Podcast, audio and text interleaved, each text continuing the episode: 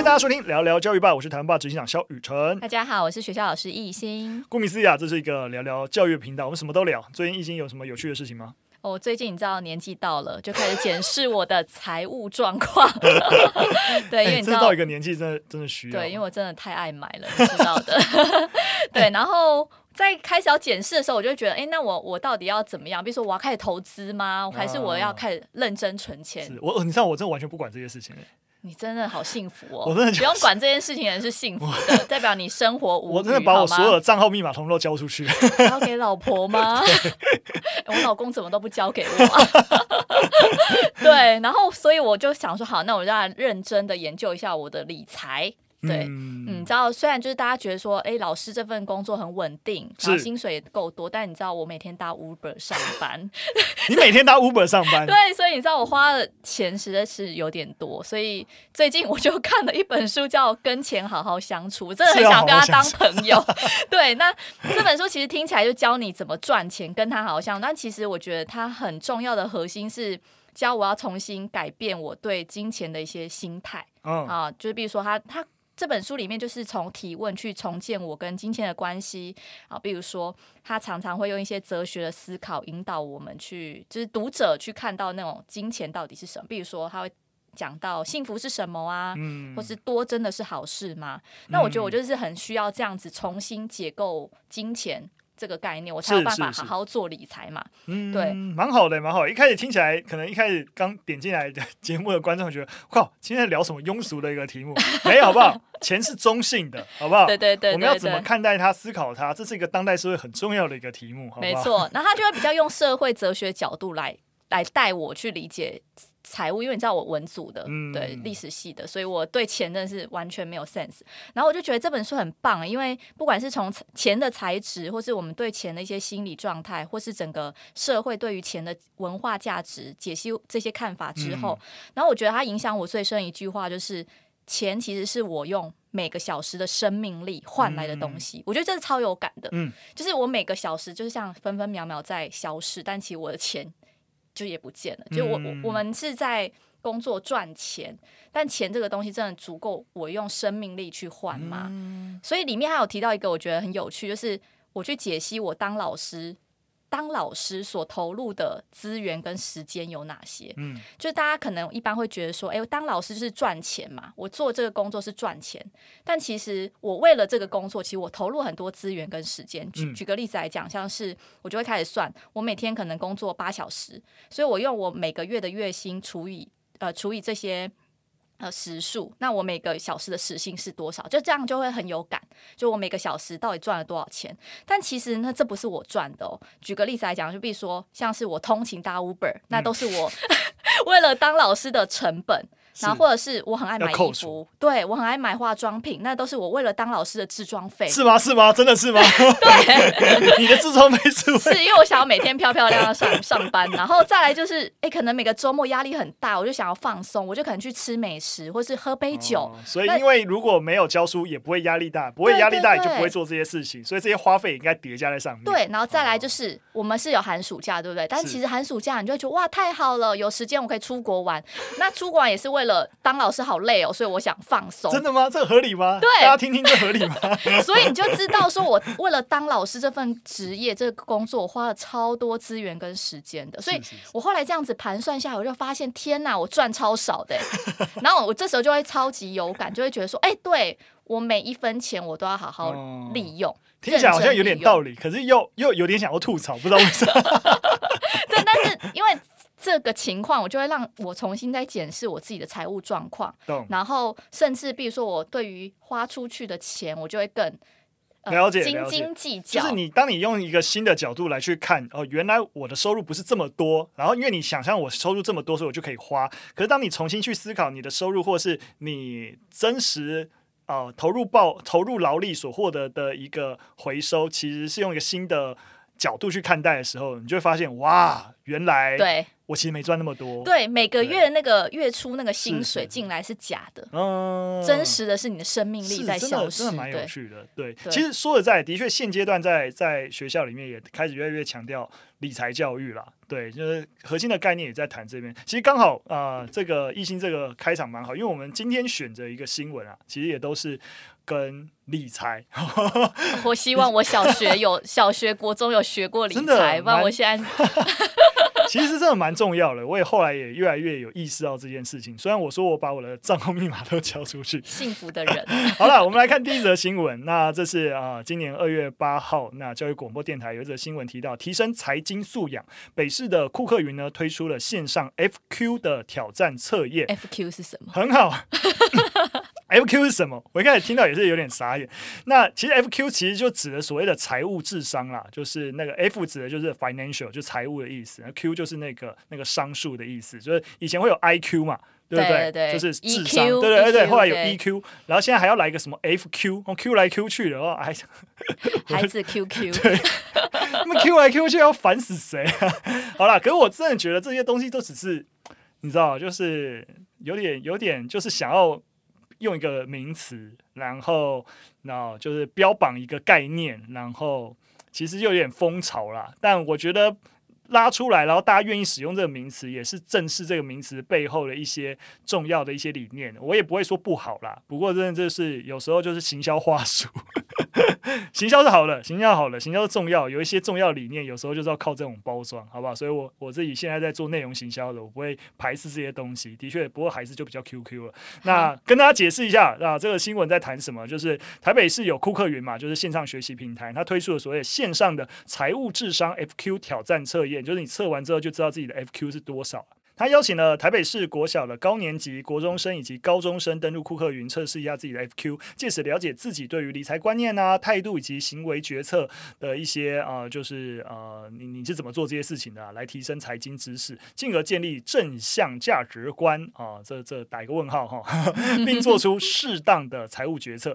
那预试的过程中呢，学生表示哇，题目设计上有基本观念、有生活应用、利息计算等等，可能就是可以认识记账啊，记账的好。处或是信用卡账单要缴交的金额的正确观念，那了解到什么是需要，而什么是想要哦。对，其实说在大部分理财课的第一课都要先厘清需要。跟想要的差别，通常都是理财第一第一门课啦。对，但有些题目就会提到所谓的金融卡、所得税等等。那因为其实小朋友现在还不会碰啦，所以答题的时候自然会有点距离感。对，那其实说实在的啊，你不理财，财不理你啦。那我觉得，当然从小开始有上理财课是蛮好的。那我也知道蛮多，其实，在理财课程在谈论到的时候，其实跟数学做结合。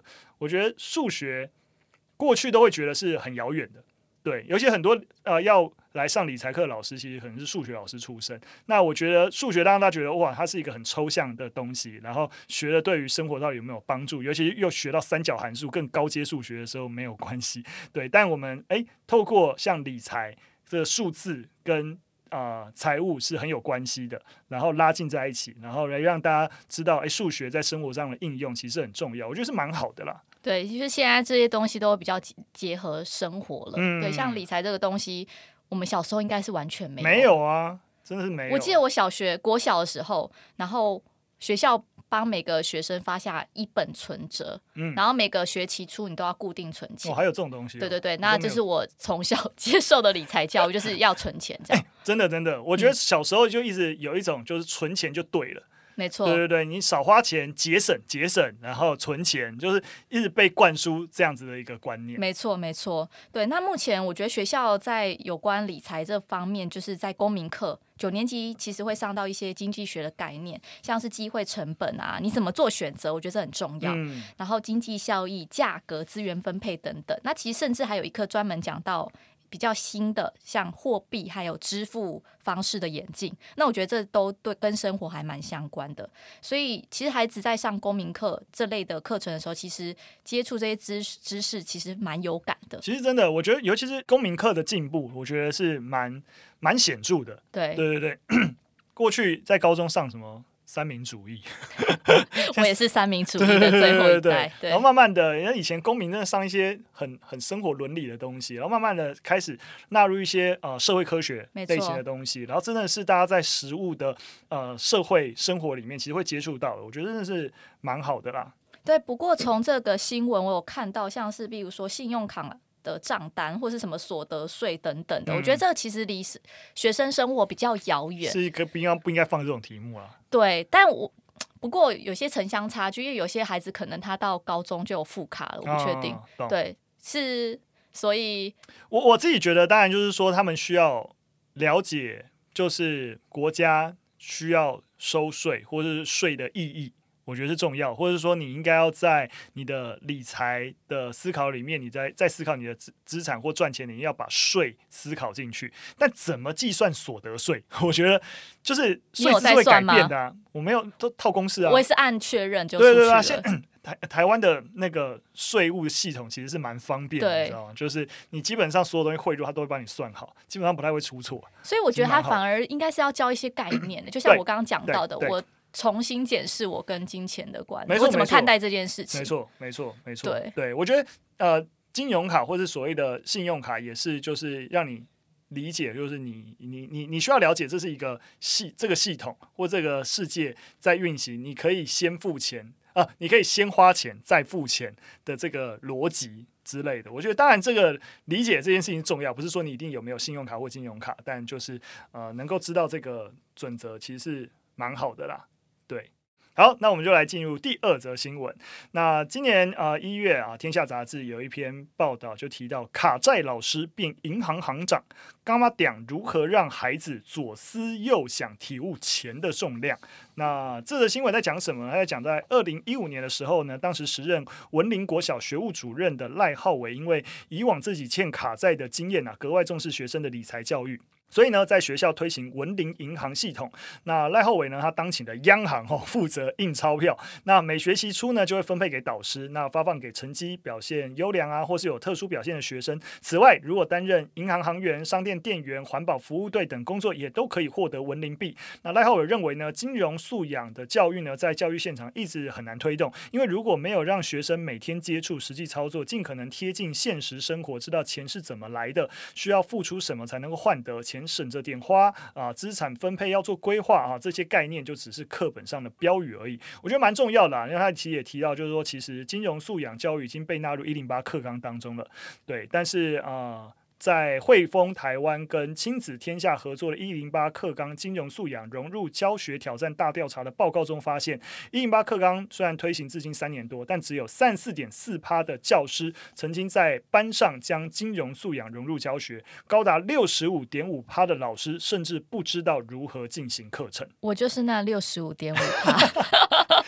有规定所有老师都要融入吗？没有，但是如果真的要叫我融入，我真的不知道怎么融入哎、欸。嗯，不过我我自己也是觉得，呃，很多东西都说要融入啦，但是实际上面啊、呃，还是有科别的分别啦。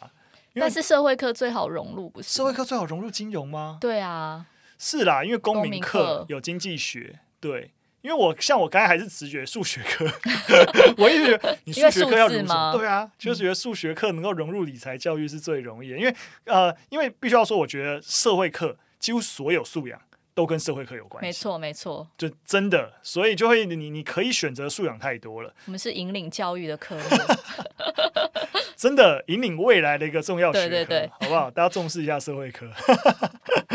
好啦，不是这样。不过那个，我我之前有看过一个那个一个算是研究，我就觉得蛮有趣的。他就提到，就是说，因为我们在讲所谓的存钱啊，或者说什么要做对资产配置啊，钱省点花。刚刚在那个新闻里面提到这些概念，其实呃，我看到一则新闻在谈到，其实这个这个跟一般人的未来感薄弱。可能是有关系的，就是你你你在做要做资产配置啊，或者所谓的省钱存钱，其实只是为未来做准备。可是你不知道未来是什么样子，或是你对于未来是一个很无感的时候，你自然不会觉得我需要做这些东西嘛。那我必须得得讲，就是我为什么会开始想要从就是理财？是是因为我最近又想买房子，如果没有买未来的规划，对对对，对。但如果没有这个规划，其实我就是就觉得，哎，我赚多少钱就可以花，没错，哎、嗯，及时享乐，真的真的。其实真的很多人呃的想法就是这样，那我有钱，我当然就是可以花，让我。过得更开心一点，有什么不好的？对啊，对啊，为什么我需要为未来做准备？所以那个我那时候看的那个实验啊，他就在讲，他就用 AI 帮每个人，呃，帮那个受试者去啊还原，就是你老的时候会长什么样子。哦，所以你就可以看到你老你老年的样子。对对对，你可能七十岁啊，八十岁，你你的长相，那就是未来的你。对，他就让你看到，对。当然，他就是在对比一些财务行为啦。就是如果你看过老年后的你长什么样子，你亲眼感受到，那就是老年后的你。通常会对于例如说保险啊，或是存钱啊等等，会比较有积极性的行为，或是比较高比例会采取这些行为来去对那个未来的你好一点。对，所以很多时候，呃。他其实目标不是为了要做什么什么什么理财教育啦，可他也发现，其实你要解决理财教育的问题，有些时候并不是一直告诉这个观念很重要，而是有些时候你让那个未来变得很清楚。那学生自然会对这东西有感，那有感就会为他做准备。就像你你你想的，就是哎啊、呃，如果我结婚啊，有小孩子，哎，我们需要一个房子，对不对？哎，你对未来对有一个房子的一个期待跟想象的时候，你就会做一些准备。没错。对，所以我觉得就是未来感的意识，我觉得在理财教育也可以多留意，就是我如何让孩子对于未来的样貌，或三年五年后的样貌，然后能够有一些更具体的描绘，那说不定其实也是能够帮助理财教育的推行。没错。嗯，好，那我们就聊聊最后一篇。美国教育哈，那这这则新闻蛮有蛮蛮有趣的，因为聊的是数学，就跟理就跟我们刚刚啊也是有一点关系的。那这个新闻比较比较久以前，二零二一年十一月十九号，那 UDN 他访问了美国教育工作者刘奕兴，那他其实提到就是鸡兔同笼的社会正义，美国教育的数学课战争之乱。那其实他核心在谈的是美国加州的数学的啊、呃、新课纲的审定，从去年那这边的时间的去年，当然就二零。二零年就争议不断。那近期议论的一个焦点呢，是新课纲为了要米平数学学习的成绩落差，不鼓励学生超前学习，将较难的课程往更高年级去推迟学习。那以及把统计学、数据学等实用的科目来取代被认为相对艰涩的微积分。这个调整的主要目的啊，是要使所有的学生都不会因为啊，你知道数学不好啊，而决定就放弃学习了。那也让学生觉得数学不一定要靠天分，而是努力也可以学会的。不过也有反对者啦，他认为说啊，这个调整会使数学资优的学生失去超前学习的机会，甚至影响日后的升学，尤其是亚裔学生。哦，那亚裔学生的家长啊，哦，反对声量之大。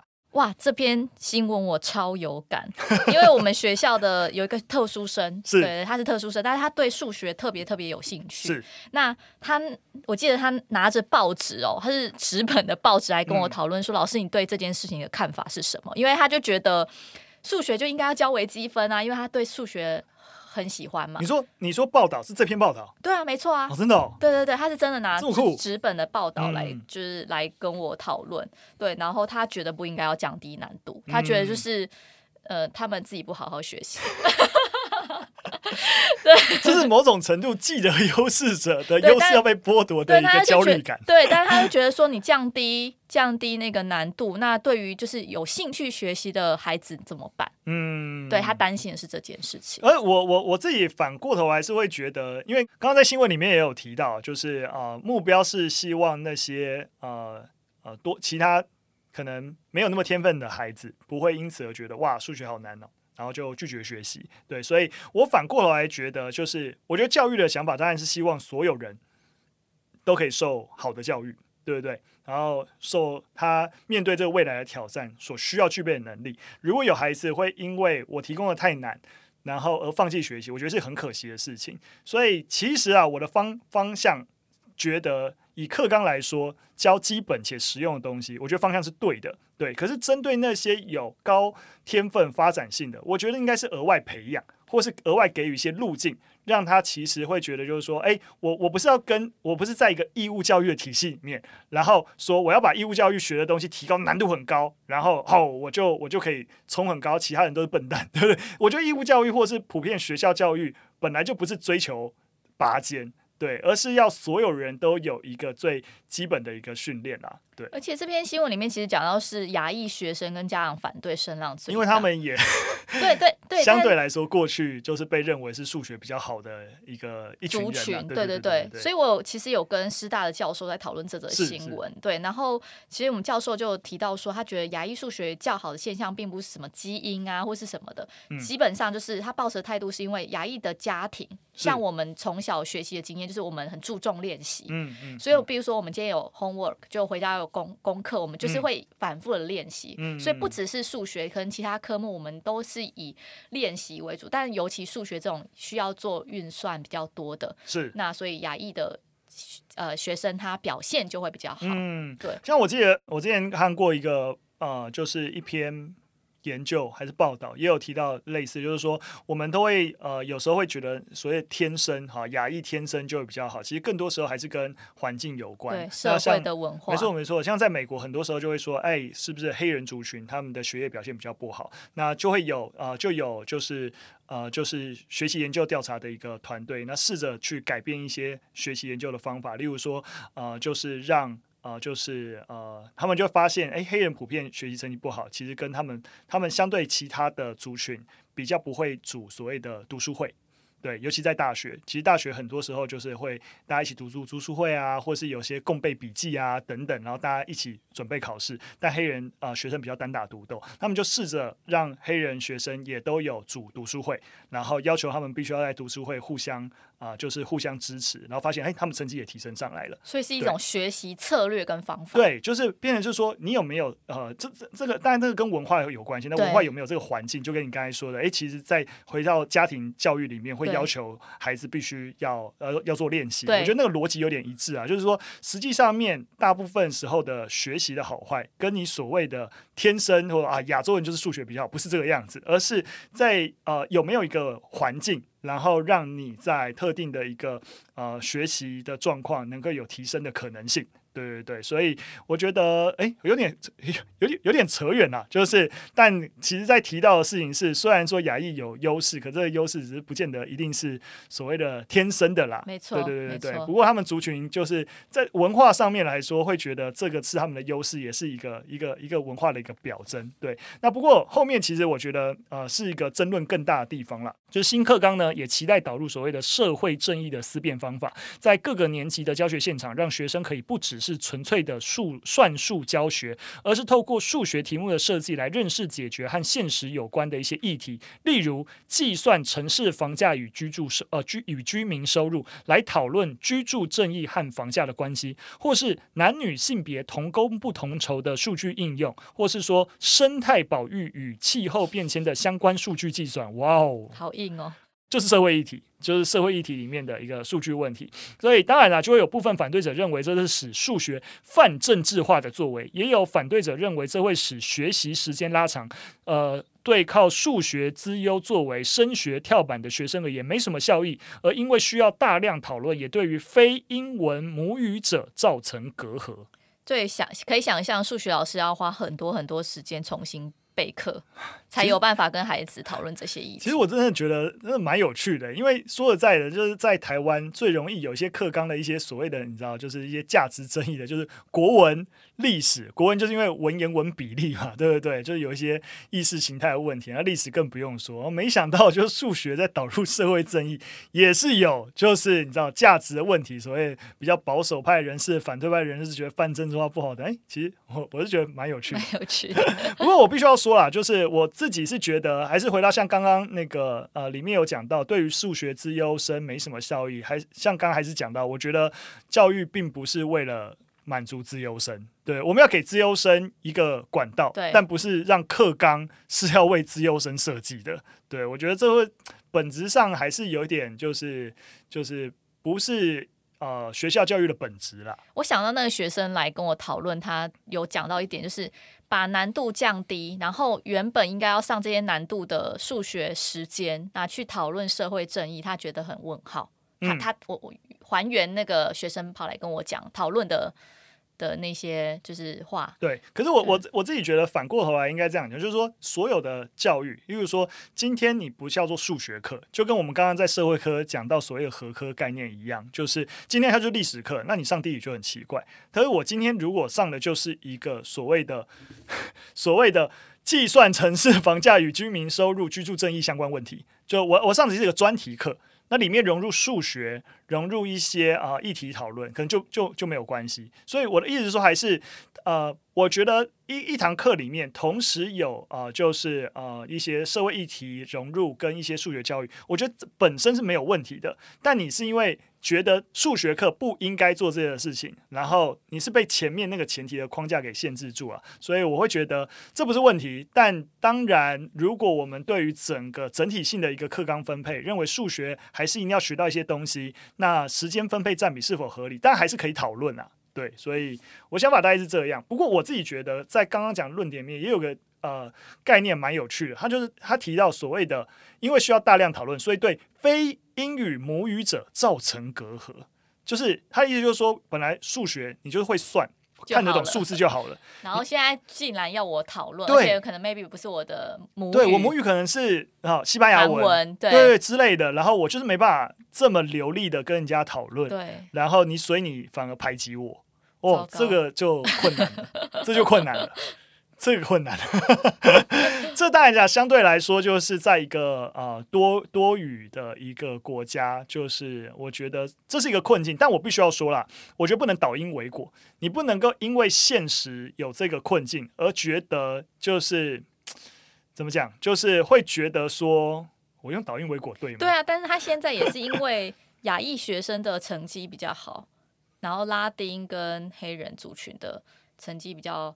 落后，所以他想要调整这个课纲。嗯、呃，不，我我我我觉得核心概念不是这样，就是说调整课纲或是呃降低难度跟前面有关。可是你把社会正义的融入，其实跟教育理念有关。对对对，就我我我我我希望教育孩子变成一个怎样的人，所以会觉得这个课程应该融入这件事情。对，那它其实是一个价值选择的问题。所以对我来说，如果价值选择是大家都觉得这个价值是重要的。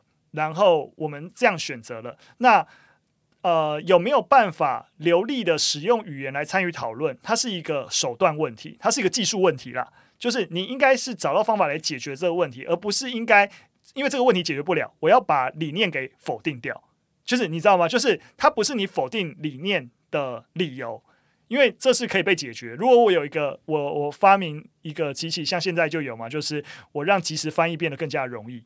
对不对？那我是不是可以就可以解决这个问题？因为它是一个工具性的问题，它不是目标性的问题。那为什么要在数学课上社会正义的思辨方法？可是我的意思就是说，在数学能不能在数学课上社会正义呃的点？第一个是为什么它一定要是数学课？我也可以把这件事情变成一个专题课嘛？对对对对对，这是一个点。那第二个是，即使数学课真的融入，那也是可以讨论数学课的目的问题。对，但你是用。他执行上有大量讨论，然后所以非母语人士等于受到排挤，你等于是用手段性的问题想要来来抨击目的性的问题，我觉得本身是逻辑是说不通的。你应该讨论的是数学课不融入社会正义的话，要融入什么是最恰当的？大家来讨论这个目的性的问题，而不是拿手段来反对这反对目的。哦，有懂我意思吗？嗯对，但这个问题太复杂，我没有要在今天 来深入的了解数学到底融入，而且呃国情也不太一样，我们就不谈了。啊、融入理财啦，理财啦，对，没错，其实融入一些 理财教育啦。对，我们可以先从一些融入一些大家都觉得蛮重要，也都不叫不会有争议的东西融入开始，因为台湾的数学教育，我想你很多东西可以融入了，对对对。但当然，我个人的立场，当然会觉得啊、呃，学生在各个呃在。